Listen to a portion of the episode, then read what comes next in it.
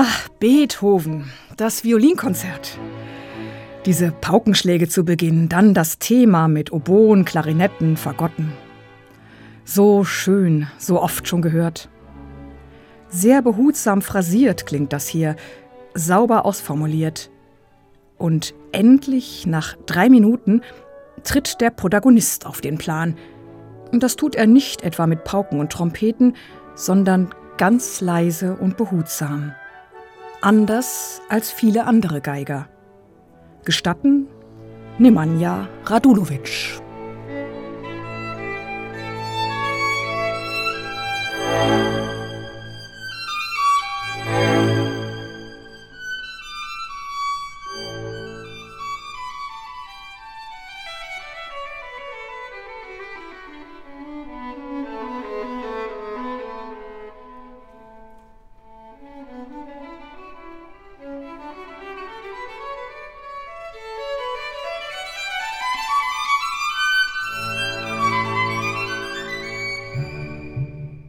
Kompliment.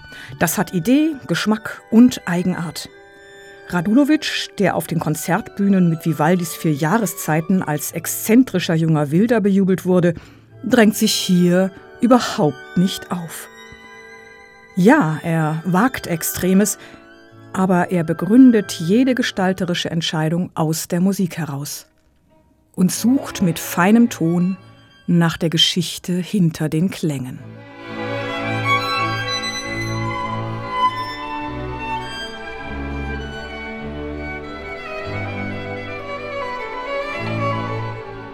Das klingt deutlich überzeugender als Beethovens Kreuzersonate, die auf dieser CD auch zu hören ist.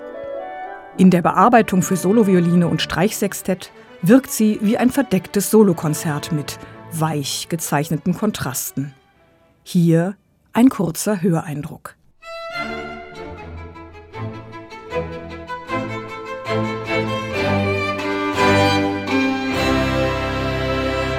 Gehen wir lieber zurück zum Violinkonzert, denn im Mittelteil des langsamen Satzes bezaubert Nemanja Radulovic mit einer ganz besonderen Kultur des Leisen.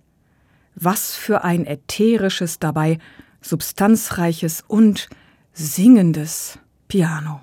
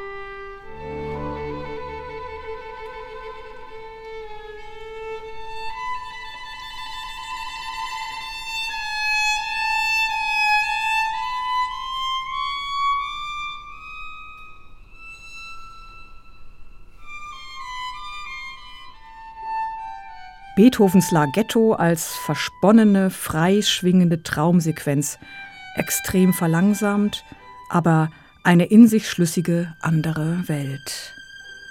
Radulovics Beethoven-Konzert ist gewagt, in Dynamik, Tempi und Balance manchmal exzentrisch, aber in seinem gestalterischen Freiheitsdrang rundum authentisch.